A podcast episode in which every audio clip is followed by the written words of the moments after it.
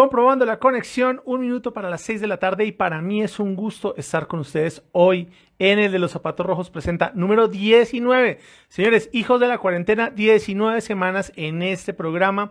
Yo, Mario Álvarez Chavarro, el de los zapatos rojos y esto es el de los zapatos rojos presenta este espacio en el cual resolvemos los cómo, los cómo que son tan importantes para los temas de marketing digital y marca personal.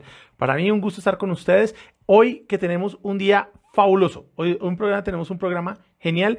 Hoy en nuestro, nuestro especial número 3. Hoy ya estamos en nuestro especial número 3 de Bogotá.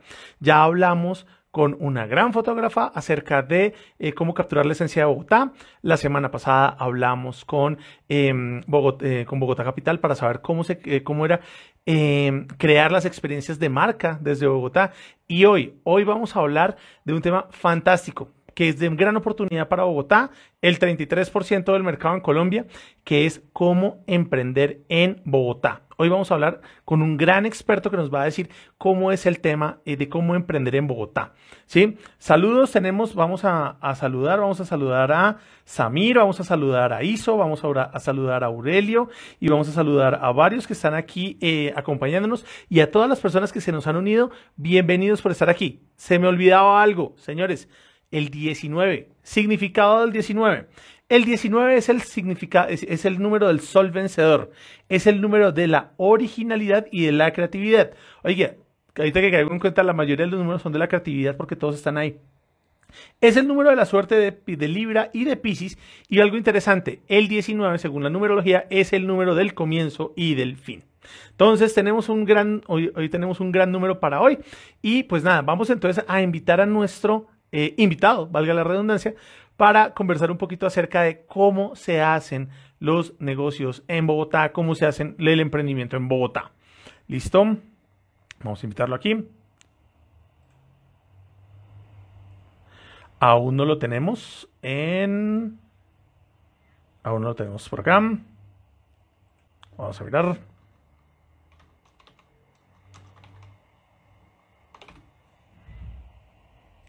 ¿Listo? Bueno, y mientras tanto, como les iba contando, hoy tenemos un programa, hoy tenemos un programa bastante chévere, porque hoy, vamos a, hablar de las fases de cómo identificar esas oportunidades de emprendimiento que muchos han pedido en este espacio. Muchas de las personas que nos han comentado que nos siguen, como venga Mario, cuando va a hablar de emprendimiento? cuando va a hablar de emprendimiento? Pues claro, pues trajimos a una de las mejores personas que nos va a ilustrar del tema con Daniel, que pues ya se va, ya se va a presentar. Con Daniel nos conocemos desde hace mucho tiempo, desde que trabajamos en apps.com.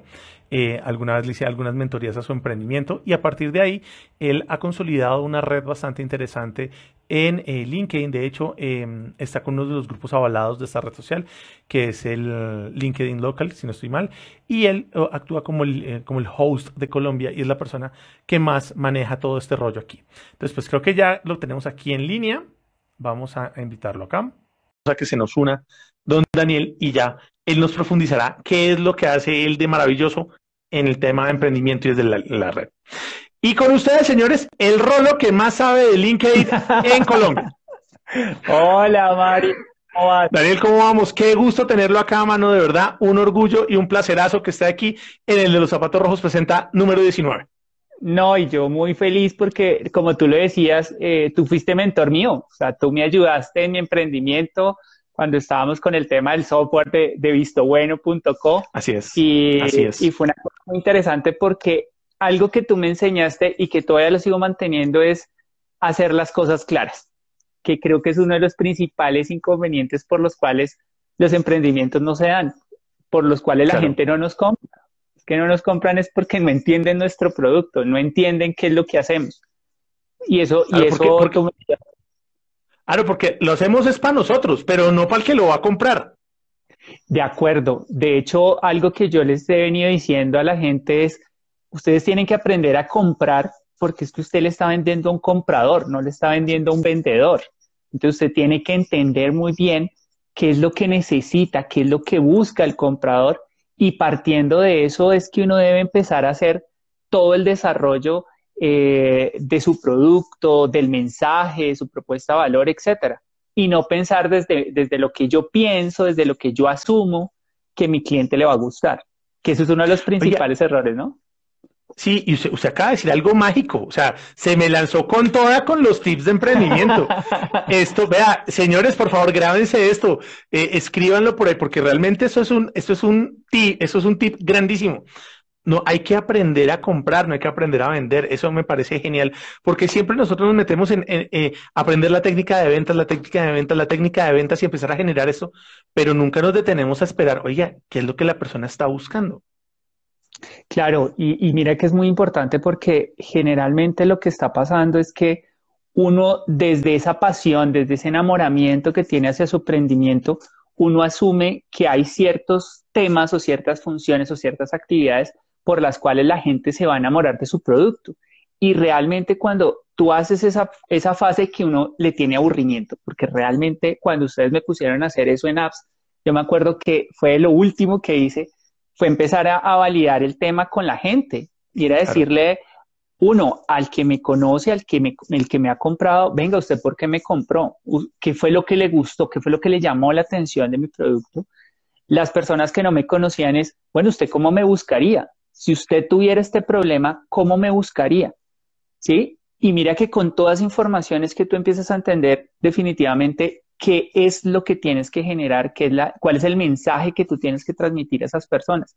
Y eso es lo que hace que seas mucho más fácilmente eh, entendible y comprable, ¿sí?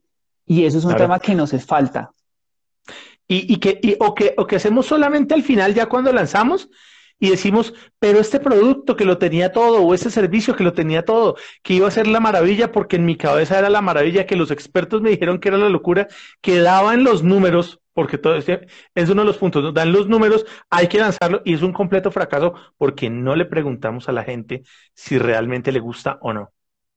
Sí, mira que de hecho alguna vez estaba con una persona que le estamos ayudando y ella me decía, es que yo le vendo endomarketing.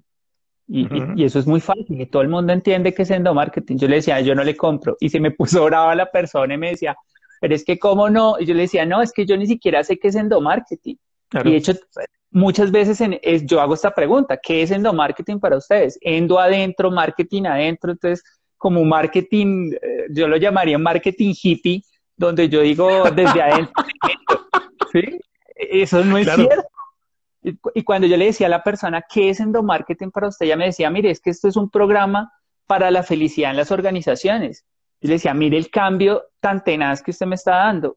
Una cosa es que usted me diga programa de felicidad para las organizaciones y otra endomarketing. Hay que entender que hay muchos decisores de compra. Uno es el usuario, que, el, que, el que va a palpar, el que va a utilizar tu producto, pero detrás de esa persona siempre hay otras que no van a utilizar tu producto, pero que sí van a afectar positiva o negativamente la compra del producto. Claro. La camisa. Entonces, tú dices la camisa y, está la esposa, está la mamá, está la hija. No, es que te queda feo. Por más de que a ti te guste, tú empiezas a decir, mm, yo creo que sí, mejor, mejor me espero. Mejor, otra, claro. Claro. Oiga, Daniel, entonces podríamos decir que eh, uno de los grandes problemas que tenemos para emprender o para dar nuestras ofertas, ni siquiera ya cuando estamos vendiendo, sino al inicio, es que la gente no entiende nuestra oferta.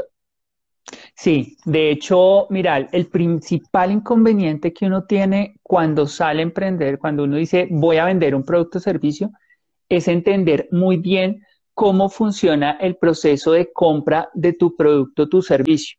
Es muy importante tener en cuenta eso porque ahí es donde tú empiezas a entender quién es tu comprador, quiénes son los diferentes tipos de decisores de compra, o sea, el que influye, el que, el que te da la entrada, el que el técnico, el que va a decirte, no es que este producto no funciona por X o Y o, si tiene estos requisitos. Son muchas las personas que, van a entrar dentro de un proceso de compras y yo tengo que tener el mensaje específico para enamorar a cada uno de ellos. Entonces, cuando tú tienes todas esa información, y bueno, otra, que eso creo que a mí también me pasó mucho, fue que em, yo me metí en todas las redes. Entonces, Instagram, Facebook, eh, LinkedIn, Twitter, había una que se llamaba Victoria, si no Victoria Verónica, una que se creó hace, que creo que ya murió, pero hasta en esas yo me metí. ¿Para qué? Si ahí no está mi comprador. Entonces también, cuando tú entiendes al comprador, también empiezas a entender en dónde está mi comprador. Y cuando tú sabes dónde está, pues también empiezas a hacer presencia. Aquí no es estar en todas las redes, aquí no es estar en todas partes, ¿sí? Sino es estar en el momento exacto y estar en el lugar adecuado. Eso es muy importante. Entonces, esa es la parte más importante de cualquier proceso de emprendimiento, entender quién es tu comprador. Oye, pero vea que aquí, aquí su merced nos, explota la cabeza y nos arroja un, un, concepto nuevo, porque muchos de nosotros estamos acostumbrados o a ver el tema desde la gestión comercial como tal, ¿sí? Aprender a vender, las técnicas de ventas, el modelo AIDA, o sea, ser muy incisivo en el tema de ofrecer el producto y tenemos otra visión que es la visión más de marketing, de muestren su promesa de valor, de venga construimos, de venga desarrollo el producto perfecto. Claro, ambos con, un foco en, un posible consumidor, en un comprador, en un buyer persona. Pero este concepto que usted nos, está votando ahorita nos rompe el molde porque es empoderar al, consumidor, al comprador y entender no solamente lo que está pensando, sino todo el proceso que lleva para decidir. Claro, y es que mira, cuando tú empiezas a entender claramente quién es tu comprador, qué es lo que necesita, qué es lo que busca, por qué lo busca, cuándo lo busca, en qué momento lo hace, tú empiezas a generar todas las respuestas que van a hacer que tu propuesta de valor, que tu brochure, que tu página web, que tu red social tenga un fundamento. Ahorita, ¿qué es lo que está pasando? Tenemos un grado de, poca concentración. Las personas entran a cualquier red social y en cinco o seis segundos miran tu perfil y si te gustó, te sigues enganchando con él y sigues ahí o si no te vas. En una página web te estás durando 40 segundos. Entonces, ¿esto qué quiere decir? Que la información que tú tienes que poner tiene que ser la que él necesita, no la que tú quieres que, mostrar. Entonces, cuando tú entiendes muy bien lo que necesita el comprador, es cuando tú empiezas a crear esas páginas web que tú dices, pero ¿cuál es el éxito si es que es una página en blanco, tres fotos? Claro, pero es que mire la información que tiene, es lo que él necesita. Claro, y está diseñada para la persona que va a comprar o para la persona que está, que está buscando. Claro, es que uno no debe estar, uno no debe elaborar sus, sus redes y sus páginas web para lo que a uno le parezca, sino es para lo que él necesita. ¿Sí? Claro. Las páginas web, tus redes sociales están hechas es para esa persona, para tu usuario, ¿sí? Para ese comprador, porque él es el que necesita saber que realmente tú eres ese proveedor o ese, esa persona que, que, que necesita comprar el producto, que yo soy la persona que le va a ayudar a quitarse ese problema. Entonces, cuando nosotros tenemos eso, cogemos al comercial, cogemos al de marketing y le decimos, ahora sí, póngamelo en palabras bonitas. Ahí sí lo, ahí sí lo afinamos. Claro, pero si tú empiezas desde la palabra bonita sin entender al comprador, pues lo que va a pasar es que va a ser mucho más difícil llegar a ese proceso de, venta. ¿Sí? Claro. Y ahorita Dime. Claro, su que tiene, su merced que tiene tanta experiencia en esto, ¿sí? En, en este desarrollo y esta mentoría en, emprendimientos, que hace parte de este hub eh, de, LinkedIn, eh, que desde Colombia proyecta mucha, mucha experiencia de networking eh, para, para, el mismo tema de hacer negocios, y que ha tenido que estar, ha podido ver emprendimientos y ha podido ver ideas en, otros en otros lugares, tanto en Colombia como en el exterior. Y según lo que nos está diciendo, ¿cuál es entonces, cómo es el perfil del, del de ese comprador, de ese consumidor bogotano? ¿Qué es lo que está buscando Bogotá en temas de emprendimiento? Ok, mira, acá hay varias cosas importantes. Eh, generalmente uno debe responder para qué soy útil, ¿sí? Y eso es lo que está buscando el comprador. Nuestro comprador está buscando es mostrar para qué me eres útil tú a mí, ¿sí? ¿Qué hago? ¿Qué es lo que yo te voy a brindar para que te tenga que comprar? ¿Sí? Y otro tema importante es, adicionalmente a eso, son evitar esos tecnicismos que a veces nos matan tanto, como que nos rayan tanto el coco. Tenemos que entender que la mayoría de los compradores no necesariamente son los usuarios de tu producto. ¿Sí? Hay una persona que va a usar tu producto, que va a usar tu servicio, pero no necesariamente es la persona que va a comprar, que va a decidir y va a decir, listo, yo pago este servicio, ¿sí? Entonces, cuando nosotros tenemos muy claro ese proceso, cuando nosotros tenemos claro ese proceso de, de, qué es lo que yo le voy a mostrar a la persona y el por qué soy útil y cuáles son los servicios que ofrezco, va a ser mucho más fácil para el rolo, ¿cierto? para, el bogotano mostrar lo que hace, ¿sí? Claro. Y sobre todo, mira, esto pasa mucho, yo trato de venderle a un paisa, yo trato de venderle a, un costeño, yo trato de venderle a, otra persona de, otra ciudad, tengo que entender qué es lo más importante para él, el, tiempo, calidad, precio, eh, tengo que saber muy bien eso. Entonces, eso que a veces generamos de, decir, mire, este es el discurso de ventas, ¿cierto? Tenemos que empezar a romper, porque es que ahora el, colombiano sobre todo eh, no come cuento. ¿sí? Este tema de decirle, mire, es que esto es de la mejor calidad, usted no lo va a volver, no lo va a, volver a ver nunca más en su vida, eso no es cierto. Ya la gente dice, ok, yo sé que no lo voy a volver a ver, pero en una semana hablamos. ¿sí? El comprador, ya sabe, ¿sí? nosotros somos los únicos que pensamos que todavía las estrategias de venta en donde le estamos generando esa necesidad eh, de, que si no lo compra hoy ya lo perdió. Ya, lo perdió. el comprador ya sabe que mañana vas a hablar y vas a tener la oportunidad, ¿sí? Todo en esta vida se puede negociar y el comprador se ha vuelto muy buen negociador. Por eso es tan importante que nosotros aprendamos ese proceso de, negociación que hacen los compradores. Claro. Por eso es que yo molesto tanto y yo le digo a los vendedores cuando yo estoy haciendo las capacitaciones y todo este tema a los comerciales es aprenda a comprar. Porque cuando usted aprende a comprar va a entender cómo negociar, qué es lo que tiene que negociar con cada uno. Y aunque generalmente pensamos que el comprador eh, se dedica al precio, porque ese es nuestro, nuestro pensamiento que decimos, ah, comprador es igual a rebaja de precios. Sí, el precio es un punto fundamental para todos. Nosotros necesitamos sacar un buen producto a un precio bajo, ¿cierto? Pero también hay otros temas que hay que tener en cuenta, logística, eh, propuesta de valor, tenemos que mostrar garantías, eh, temas de, por ejemplo, de pólizas. O sea, hay mucha información que a veces nunca la dejamos siempre para lo último ya como cuando, como que ya no sé qué más negociar, entonces empiezo a ponerle otras cositas, a ver qué, le, a ver qué cae. A, ver qué, a ver, sí, a, ver qué me va a regalar. sí, sí, exacto, no, hay, que empezar a, aprender a negociar porque cuando tú conoces a ese comprador, tú sabes, ah, esta persona, sí, el precio es importante, pero para él es más importante que yo le pueda entregar eh, el servicio a las 24 horas o que yo si hay algún inconveniente, tranquilo. Si a las 12 de la noche un sábado eh, pasa que se le hay un problema con la máquina, tranquilo, a, los, a la hora ya estamos allá. Esos son valores agregados que hay que mostrarlo. Pero cuando lo mostramos es cuando yo conozco a mi comprador. ¿sí? O sea que, o sea que, o sea, Dime. o sea, Daniel, que tendríamos nosotros que desde, desde una capa de emprendimiento, para los que están buscando eh, emprender o generar las ideas aquí en la ciudad y poder exportar, eh, exportarlas o llevarlas a otros lados, o aquí mismo en este mercado, tendríamos que dejar de pasar, eh, evolucionar el pitch de negocios y volvernos más consultivos? Sí, es un tema que nosotros tenemos que aprender a hacer esa venta consultiva. Yo amo a los, a los que hacen ese proceso de venta consultiva porque son personas que primero escuchan, te dejan hablar, te dejan hablar, te dejan hablar, y cuando llega el momento dicen, listo, ahora sí es el momento de atacar. Entonces, de acuerdo a lo que tú me dijiste, esta es mi respuesta, esta es mi respuesta, y se vuelve mucho más fácil el proceso, ¿sí?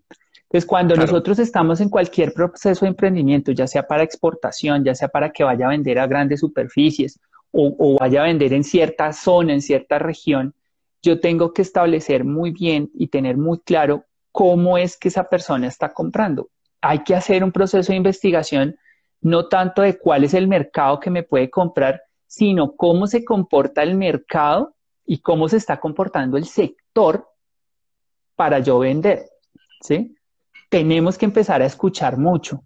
Hay, hay, un tema que yo le digo a la gente, mire, usted ya sabe qué es lo que quiere el sector, ya sabe usted qué es lo que está ofreciendo a la competencia, ya usted sabe lo que está queriendo el cliente, ya usted sabe cómo se están comportando mis proveedores, cuántos negocios se están perdiendo, porque yo no sé manejar a mis proveedores, porque yo no sé cómo trabajan mis proveedores. ¿Sí? Eso hay que hacerlo primero. Y eso es lo que generalmente dejamos de últimas. Y entonces eh, empezamos a vender y a vender y a vender, a ver qué cae. Cuando salió el primer cliente no sabemos qué hacer. Empezamos por dónde empezamos. O vendemos, o vendemos algo, o sea, como nos inventamos un producto y miramos a ver si, si funciona y de ahí le damos, como la lógica de tírelo a ver si funciona y ahí, y ahí miramos si, si, si funciona, ¿no? Claro, y, y, cuánto, cuánto nos cuesta eso. O sea, muchas veces nos han enseñado que empecemos a hacer como ese producto mínimo viable, ¿cierto? Y sobre ese producto mínimo viable hacemos los cambios, ¿sí? Y eso está bien, de alguna forma está bien. Pero ¿por qué no antes de sacar ese producto mínimo viable, miramos ese proceso de compra completo, en donde yo puedo hacer mejores ajustes y maximizo la probabilidad de que ese producto mínimo viable funcione? ¿Sí? Entonces, eh, eso, eso, es plata. Es que, es que el tema de los emprendedores es que no tenemos plata. ¿Sí? Y cualquier error nos cuesta. Nos cuesta. Y además porque nosotros siempre pensamos y queremos es que todo salga perfecto, todo salga divino. Si no nos lo dice el estudio, si no lo dice la tendencia, si no, si no, si no eh, dicen los, los economistas o las revistas, entonces no lo sacamos hasta que no cumpla con todo el requerimiento. Y cuando lo lanzamos es tarde. De acuerdo. Y, y mira que muchas veces nosotros nos estamos basando de estudios que ni siquiera son de Colombia. ¿Sí? Estudios de, no, es que en Estados Unidos la están sacando, la están rompiendo con este producto, pero tú la vas a poner acá en Colombia y ¿por qué no lo compras? No, es que aquí no estamos acostumbrados a este estilo. Uno de los principales inconvenientes al principio con el tema de, de los pagos online, todo el mundo decía, mire, esto es un hit, ¿sí? Y al principio las personas no querían hacerlo porque no confiaban en el proceso, porque teníamos esa desconfianza de que, uy, eso fijo, nos van a robar aquí la plata. ¿Y, ¿Y qué pasó? Tuvimos que hacer un proceso de culturización inicial para que el proceso funcionara. Nosotros fuimos de los que nos demoramos mucho para tomar esa iniciativa de empezar a comprar online, ¿sí? Y en Estados Unidos ya solo manejan hace cuánto, ¿sí? Pero seguimos pensando en que siempre tenemos que irnos y volcarnos hacia estudios del extranjero para saber qué funciona. No, hay que mirar. Si yo ya sé cuál es mi producto, ya tengo una idea, quién es mi decisor de compra, pues empecemos de verdad a hacer ese proceso de validación con esas personas, entender cómo lo harían, ¿sí? ¿Qué palabras nos buscarían? Mira, hay un, hay un tema que estaba haciendo hace poquito, seguridad de la información. ¿sí? Entonces, la persona me decía, no, es que la palabra clave con la que las personas nos tienen que encontrar debe ser seguridad de la información. Y empezamos a mirar y resulta que la gente todavía asume que seguridad de la información es habeas data. ¿Sí? o antivirus en su defecto. Sí, o antivirus. Entonces, mira que esas son dos palabras que aunque no me gusten, son las palabras que más tiene habituado mi, mi, comprador. Entonces yo tengo que utilizarlas e irle enseñando que el tema de Avias Data, el tema de... Es mucho más. Es mucho más. Hay, esos son componentes de todo el proceso de seguridad de la información. El backup también, ¿sí? Son palabras que ya las tienen arraigadas. Claro, entonces el tema no es tanto, no es como decir, venga que yo voy a emprender, yo voy a lanzar un producto y me voy y, y me tiro al barranco, sino, oiga, esto es de lanzarse al barranco, pero ir estudiando las caídas de a poquitos pero sacando claro, acá hay estudiar que sí, que no. Mira, por ejemplo, ¿cuántas veces nosotros no nos hemos puesto a, estudiar por qué la gente no nos compra? Creo que muy pocos lo hacemos. E, esto me lo enseñó Carolina porque yo tampoco era muy juicioso con el tema, pero ella me decía eso. Mire, si la persona le dijo que no, pregúntele por qué no. ¿sí? ¿Cuál es la razón? ¿Sí? Y eso no lo hacemos. Nos ponemos bravos. Ah, se lo va a perder. No, usted también se lo está perdiendo porque es que usted no está entendiendo la razón porque la gente no le está comprando, porque la gente lo asume usted muy caro, porque la gente lo asume también tan barato que no le compra, porque es que el precio no es tampoco el, el, tema más fundamental en, en, una venta, ¿sí? Pueden haber productos que sean demasiado baratos y la gente no lo compre porque ya se me hace como raro. ¿Tan barato? Mm, eso debe ser De, eso tan bueno no dan tanto. Pues señores, estamos aquí con Daniel Campos, experto en LinkedIn, eh, experto en social selling, que ya nos va a decir qué significa eso. Entonces, por favor, recuerden que aquí abajito pueden poner sus preguntas, si tienen preguntas, si tienen dudas eh, para, para Daniel con todos estos, temas de emprendimiento, de venta en redes sociales y demás. Entonces, bienvenidísimos para ponerlo aquí en este, en este espacio. Y recuerden que estamos con el corazonómetro, ¿no? O sea, también hay que darle mucho amor a Daniel para que nos, para que nos voten muchísima más información. Quiérame, exactamente, sí, es que amor, amor, amor, amor, hay que darle amor, porque es que el, este, aquí, aquí ese es el medio realmente. ¿Qué tantos corazones genera la, la entrevista? Ese es el, el corazonómetro, como dicen aquí, las, las métricas de vanidad. Entonces el corazonómetro funciona. Oiga, Daniel, usted decía ahorita una vaina que era que, que tocaba escuchar el mercado, que tocaba mirar qué, quería la gente, que tocaba revisar todo esto, entender, entender el mercado, entender sus necesidades, pararle bolas, tomarle el pulso.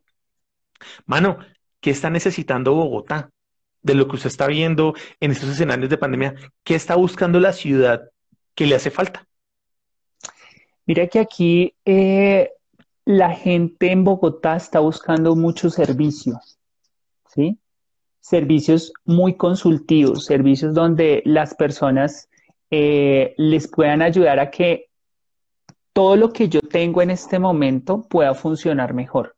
Uno de los principales inconvenientes que tenemos ahorita en este momento es que pues no tenemos plata o pues también puede pasar que nuestro, nuestro mercado no nos esté comprando y lo que está haciendo la gente es tratando de maximizar esos recursos de forma tal que eh, sin tener que llegar a un punto de sacar gente o, tener que vender sus, sus, eh, sus equipos, etcétera, eh, puedan seguir funcionando.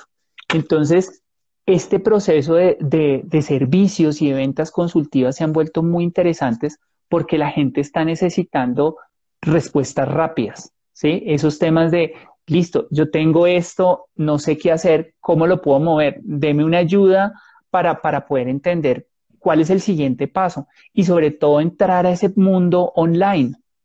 No estábamos en este momento, no estábamos adecuados, no sabíamos cómo era de verdad empezar a trabajar y a emprender de una manera online. Entonces todo el mundo como que decía, tengo mi página web, tengo mis redes sociales, pero estaban por allá. ¿Sí? Entonces teníamos al de marketing, a, eh, teníamos allá una persona que llegaba y publicaba, pero sin un, sin un objetivo claro. Y cuando ya empezaron a ver que todo estamos, todos estamos en la casa, que no podemos salir, que es muy difícil vender desde, desde la casa, han empezado a decir, ¿qué estrategias hago para empezar a mostrar que mi producto es muy bueno y que lo empiecen a encontrar en línea? No lo teníamos claro. Y eso nos ha dado muy duro. claro, que eso es importante, ¿no? Que, que realmente que aparezcan las búsquedas, que aparezcan donde yo necesito para que, para que, para poder tomar esa decisión. Porque muchas veces, ¿por qué no me encuentran? ¿Por qué no vendo? Pues porque no lo encuentran, es así de sencillo. De acuerdo. Y otro tema, que a veces nos encuentran y cuando yo te encuentro, no está la información que necesito.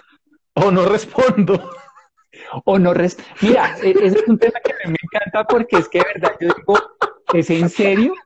Mira, eh, en LinkedIn eh, hay una cosa que es muy interesante y es que pues hay unos perfiles que tú dices, wow, son la locura, o sea, yo lo quiero, lo compro, necesito ese conferencista, necesito ese consultor y voy a comunicarme con él, no hay teléfono, tiene un correo por ahí, Yahoo, ¿sí?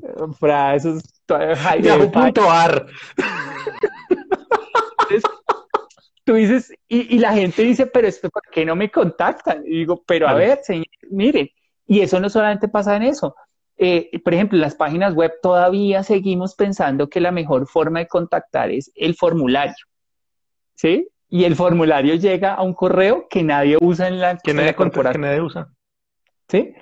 Entonces, mira que también se están perdiendo muchas oportunidades. Y en este momento estamos viendo un tema y es que la gente quiere todo así. O sea, necesitamos rapidez, necesitamos facilidad en los procesos. ¿Y eso qué es? Eso, si tú pones un formulario, la gente no lo va a llenar. Si tú pones muchas trabas para que yo te pueda contestar, la gente no lo va a hacer. Se, cansa, llega a un punto y que dice, ay, no, ya, dejemos eso así, eso ya no se va a lograr.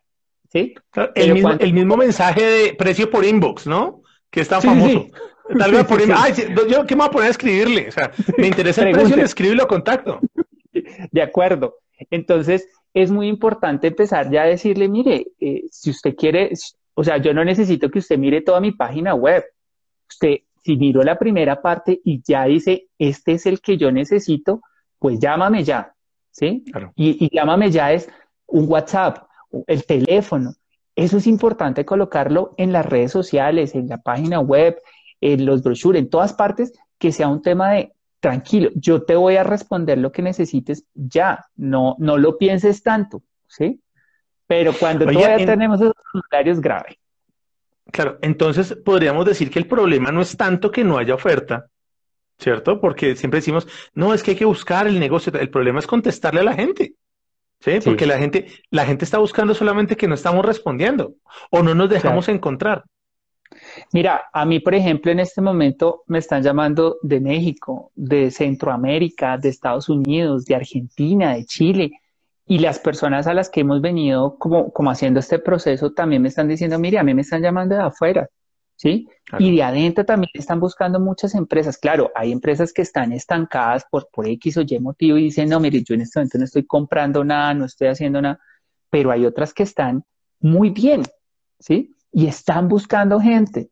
Pero entonces, ¿qué es lo que está pasando? Que no tenemos la información que necesita ver ese comprador y por eso no nos están encontrando. Entonces, muchas de las cosas por las cuales estamos, no estamos vendiendo nuestros productos y servicios es porque nosotros nos hemos encargado de no ser visibles, como tú lo decías, Mario, no, no ser entendibles, ¿sí? Y no ser fácilmente comunicables. Entonces, el problema sí viene de nosotros, ¿sí? Y es porque por nuestro ego.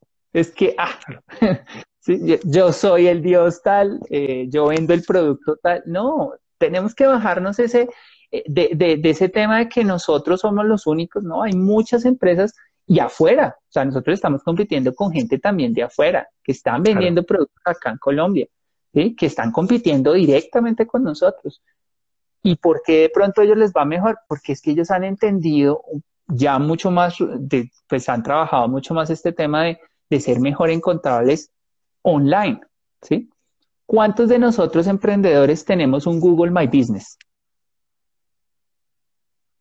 Eso es gratis. es. Claro. Esto no es de plata. Esto es de, me voy a poner y voy a abrir mi Google My Business y me, me encuentran mucho más fácil en una región puntual. Quiero vender en Bogotá. Listo. Pon tu Google My Business y yo tengo este producto, tengo este servicio y me encuentran acá fácil. ¿sí? Algo que a mí me encanta y que hoy lo volví a ver en, tu LinkedIn, eh, Mario, toda la vida me ha encantado tu, tu, tema de Google Maps. ¿Sí? A mí me encanta, o sea, yo te lo quiero copiar, o sea, siempre te lo he dicho y te lo sigo Pero hágale. Ah, no, y de hecho, de hecho, vea que ese, ese, ese mapa, ese mapa tiene una historia bien bonita porque ese mapa de hecho me lo, enseñaron en una persona que eh, hacía rutas de domicilios. O sea, si usted se da cuenta, en las cocinas de los domicilios siempre está ese mapa puesto. ¿Sí? Con lo, en, Bueno, en esa época con marcador o con chinches. Entonces yo les decía, venga, ¿y esto para qué es? Bueno, pues para mirar las nubes de donde más nos piden comida, pues para direccionar las rutas de una vez para allá. Entonces, y son vainas de la, de la práctica de entender a las personas entonces, y sí, pero bienvenidísimo, mejórelo y me dice cómo y lo arreglamos. Pero mira que eso, por ejemplo, eso ¿por qué no lo tenemos? ¿Sí? Claro. E, eso es darle comunicación al cliente, ¿sí? Es, que, es que tenemos que empezar a entender que en este momento, mira, el comprador tiene tres fases. Primero, indaga, ¿sí? Entonces está metido en redes sociales, está metido en página web, está metido en Google, está metido en portales de proveedores y él empieza a tomar información y empieza a mirar, empieza a mirar. De lo que mira, de lo que encuentra, él empieza a decir, ok, estos son los proveedores que posiblemente más se adecúan a lo que yo necesito. Y en ese momento, hasta ese momento, es cuando llegan y dicen, ahora sí voy a llamar a mi comercial o voy a llamar a la persona que yo necesito para que me venda el producto. ¿Esto qué querría decir? que más o menos estamos hablando que hay un 66% de posibilidades que estamos perdiendo por no estar haciendo un tema estratégico en línea. ¿sí? Hay un 66% en donde el comprador no nos necesita y lo está mirando y lo está indagando en las redes sociales y en el Internet. Y solo un 33% es donde estoy vendiendo. O sea que ese tema, ese tema de que, nos decían a nosotros de, oiga, si usted no tiene plata, pero tiene tiempo para hacer, para meterse en su emprendimiento, para meterse en su empresa, usted tiene que gastarle mínimo dos horas diarias, las, el mito de las diez horas semanales, para tener ese, esa visibilidad y empezar a, a, que nos encuentren.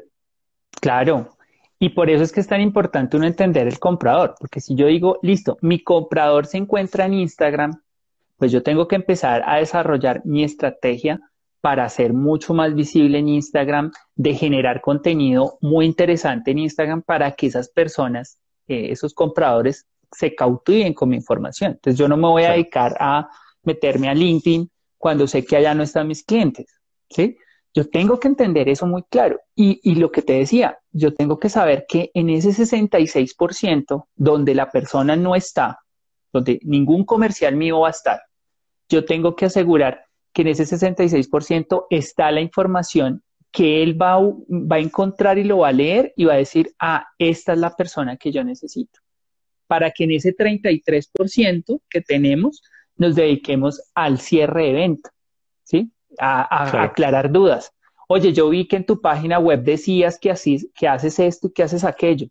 Cuéntame, ¿esto es así? ¿Estoy entendiendo bien? Sí, mira, esto haces qué es lo que necesitas, cómo es tu organización. Entonces, en ese 33% es donde yo ya puedo empezar a decir, voy a cerrar la venta. Pero cuando a nosotros nos llaman, es segurísimo, 100% seguro que la persona ya sabe qué es lo que hace tu producto, conoce a tu competencia, conoce tus precios, conoce tu calidad, ya lo conoce todo. ¿Por qué? Porque ya indagó. ¿sí? Ya, ya, están dateados. Ya, más que dateados, ¿sí?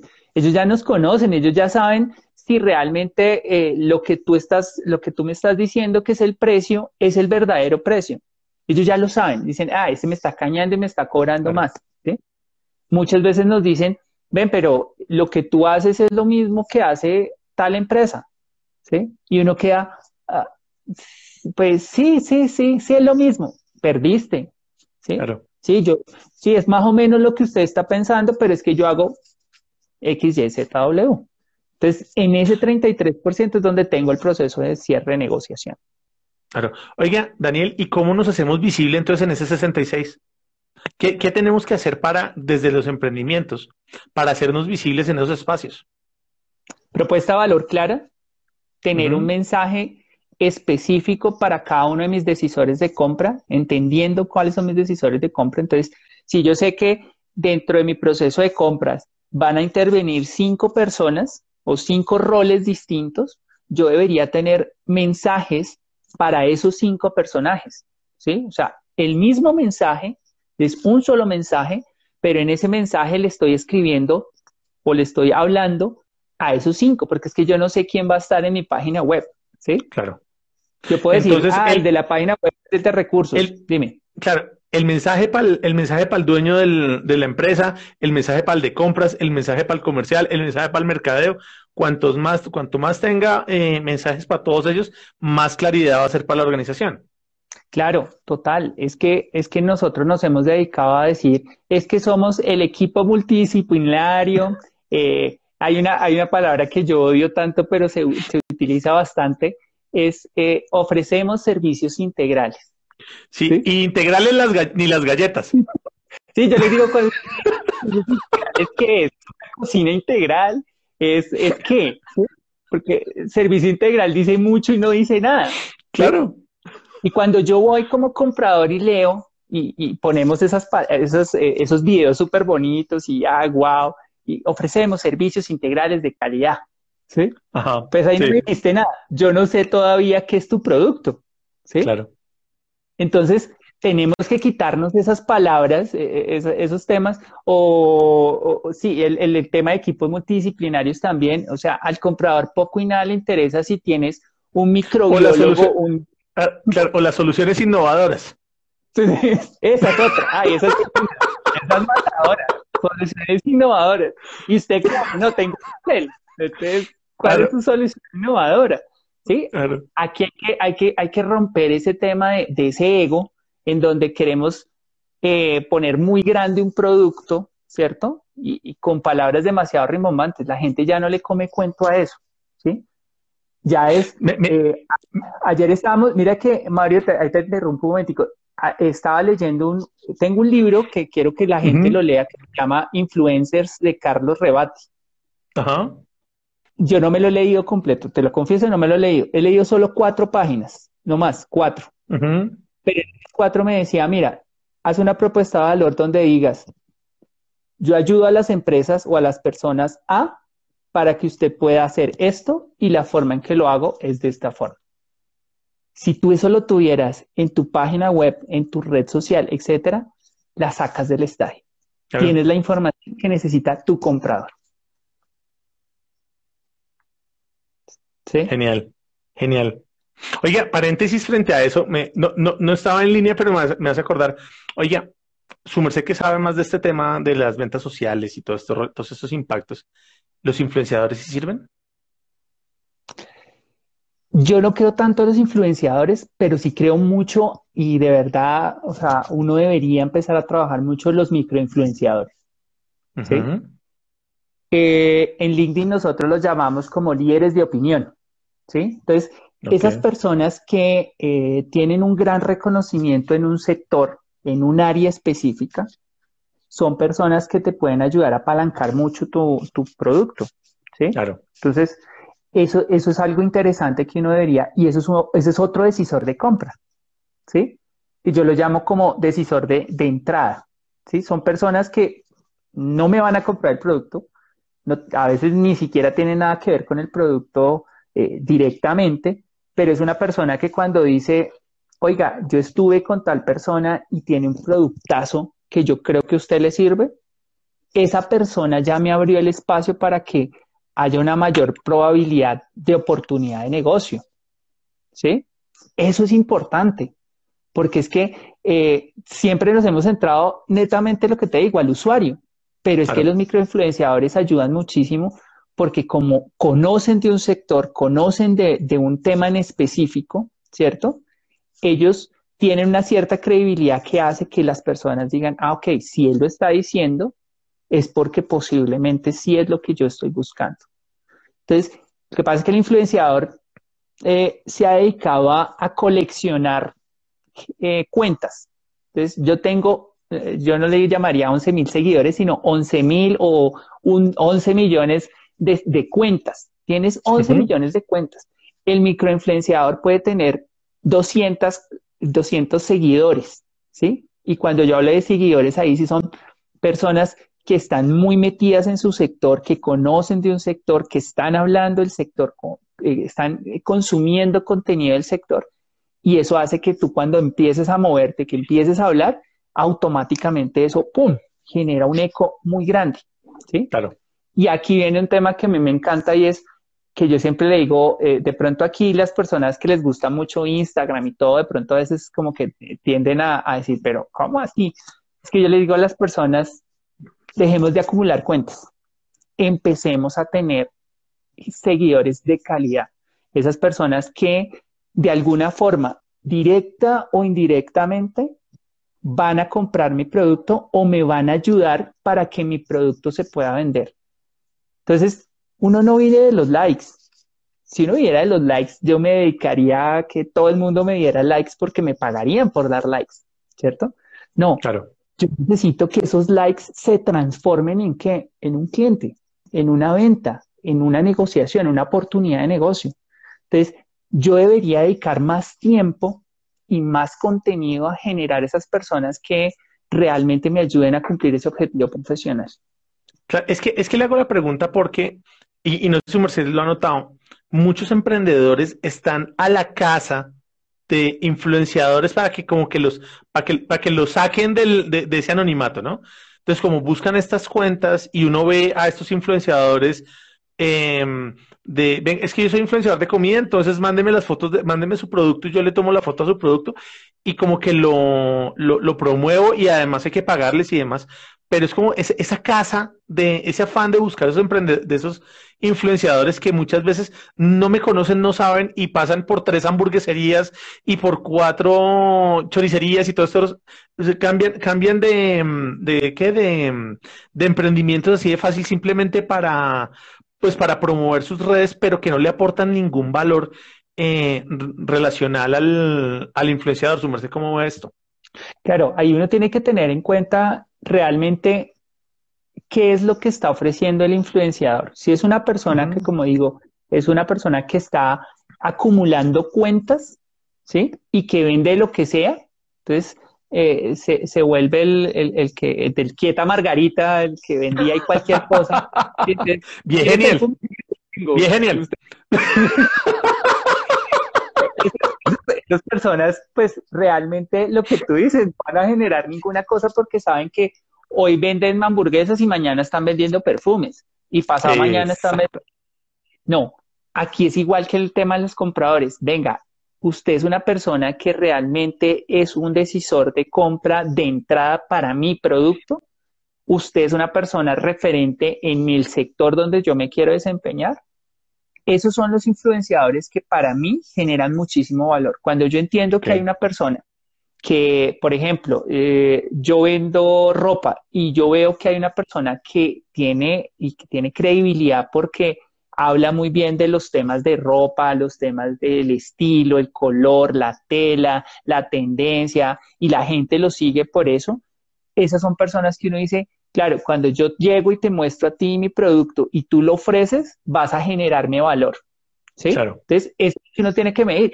Y, y cómo yo mido, por ejemplo, ese, ese retorno de inversión, porque es que los influenciadores cobran un montón y uno dice, bueno, pero solamente porque me, me posteó en dos o tres publicaciones voy a pagar 10, 20 millones de pesos, ¿qué hago? ¿Sí? Aquí tengo que empezar a medir esa primera parte. Claro, y ya que habla de medición, nos preguntan acá, ¿cómo medir el ROI? Todos, muchos están preguntando cómo, ¿cómo medir el ROI? ¿Cómo medir el ROI? ¿Cómo mido el ROI de esos influenciadores? Miren, antes de, o sea, antes de yo, yo meter la plata ahí y decir, listo, yo voy a invertir 100 millones, 200 millones, es empezar a mirar las personas que están interactuando en sus publicaciones, qué es lo que están diciendo, qué es lo que están ofreciendo. Porque si solamente están diciendo, ay, gracias Daniel por, por el comentario, gracias Daniel por la publicación, pues entonces realmente eso no me ayuda. Pero si yo estoy viendo que son personas que, por ejemplo, están interactuando y estén diciendo, oye, eh, Mario, muchas gracias por la información, ¿en dónde me puedo, dónde puedo saber más? Y la persona le responde, yo empiezo a ver que esa persona sí me podría generar valor. Porque es que el tema no es la publicación, per se no es la publicación, es lo que genera después de la publicación. Si hay mucha gente que definitivamente empieza a escribir en esa publicación y dice, ay Mario, es que me gustó tu programa, quiero conocer un poco más de Daniel y Mario, responde, sí, claro, mira, contáctalo en este, en este, te voy a dar el teléfono, te voy a mandar esto. Esa persona sí es la que yo necesito. ¿sí? Entonces, pero si solamente likes, realmente eso no les va a ayudar, ¿sí?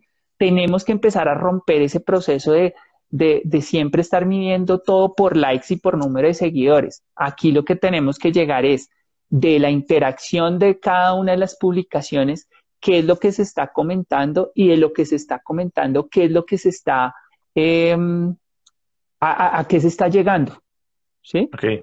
Entonces, yo llegué, hice una publicación, esa publicación me dio un like, ese like me dio un comentario, ese comentario me llevó a que una persona me haya preguntado por redes sociales eh, cuánto vale mi, producto. Ah, bueno, entonces parece que eso es bueno, es interesante porque me está llevando a una oportunidad de negocio. O sea, el ROI debe estar enfocado es a eso, a cuántas oportunidades de negocio usted me va a dar, no cuántos likes me va a ofrecer.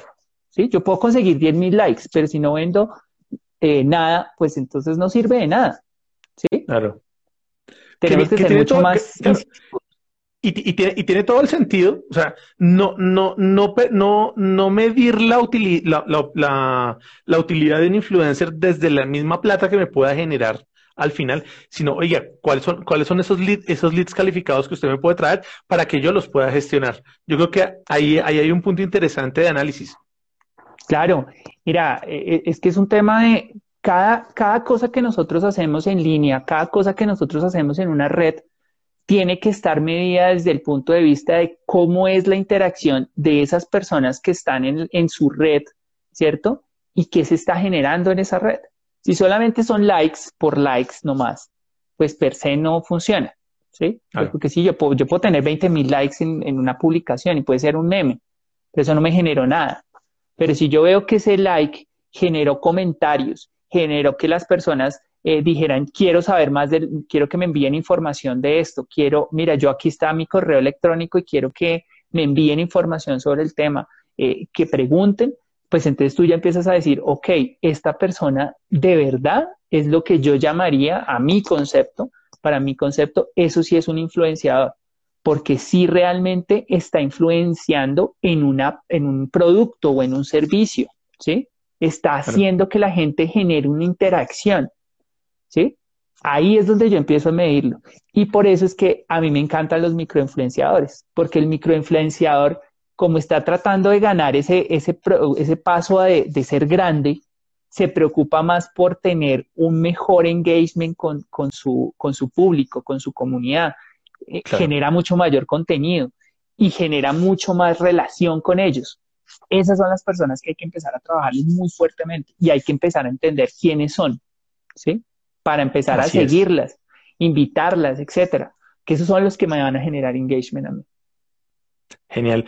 Eh, Daniel, usted hablaba ahorita de una cosa que me llamó mucho la atención, es que dijo dos palabrejas que están muy de moda y que se utilizan mucho y quería su opinión frente al tema.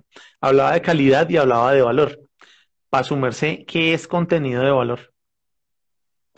Para mí, contenido de valor es algo que me ayude a tomar una decisión.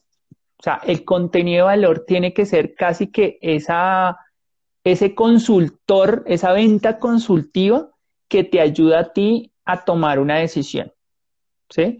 Entonces, cuando yo genero contenido, la persona que lo lee empieza a tomar una idea o una posición sobre tu producto o sobre tu servicio. ¿Sí? Entonces, ah, con lo que él está diciendo, o sea, que ese producto que él está vendiendo me puede servir a mí. ¿Sí? Ahí es cuando tú generas valor porque realmente estás generando en tu consumidor, en, esa persona, en ese decisor de compra, que esté tomando decisiones. Eh, al final, yo siempre lo que estoy haciendo es atrayendo a la gente, entonces yo lo atraigo con un contenido eh, puntual para que la persona empiece a conocer lo que yo hago. Viene un proceso de interacción en donde yo ya le, ya le estoy dando un contenido mucho más fuerte para que tome decisiones y le estoy dando razones por las cuales mi producto es muy bueno para su necesidad, ¿sí? Y al final es el que toma la decisión. Entonces, cuando yo hablo de contenido de valor, es que realmente eh, ese, ese comentario, esa información que yo estoy dando, le estoy ayudando a esa persona a que tome la decisión, a la mejor decisión. ¿Cuál es la mejor decisión? Cuando nos compran. Eso es así. ¿Sí? O sea, o sea, o sea que ese contenido que su merced habla ahorita, ese contenido que debemos tener en el sitio web, que, que, tiene que estar diseñado para estas personas, eh, cuando hablamos de nuestros emprendimientos, que tiene que estar diseñado para el, para nuestro comprador y entendido de esa forma, tiene que ayudarle a tomar a ese comprador las decisiones. De acuerdo. O sea, es que todo tiene un objetivo, ¿sí? Eh, cuando hablamos ahorita de los decisores de compra que teníamos que entender cuáles los decisores de compra.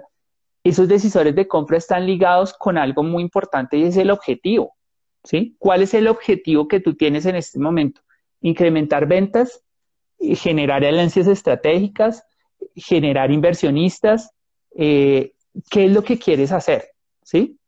Y ese, cuando tú ya conozcas, tienes muy claro tu objetivo, entiendes quiénes son esos decisores de compra, empiezas a escribirles para que ese objetivo se dé. Entonces el contenido de valores para ayudar a que se cumpla el objetivo. Mi objetivo es ventas, ok. Entonces, lo que yo voy a generar como tal va a ser para qué? Para que al final la persona diga, yo quiero comprarte.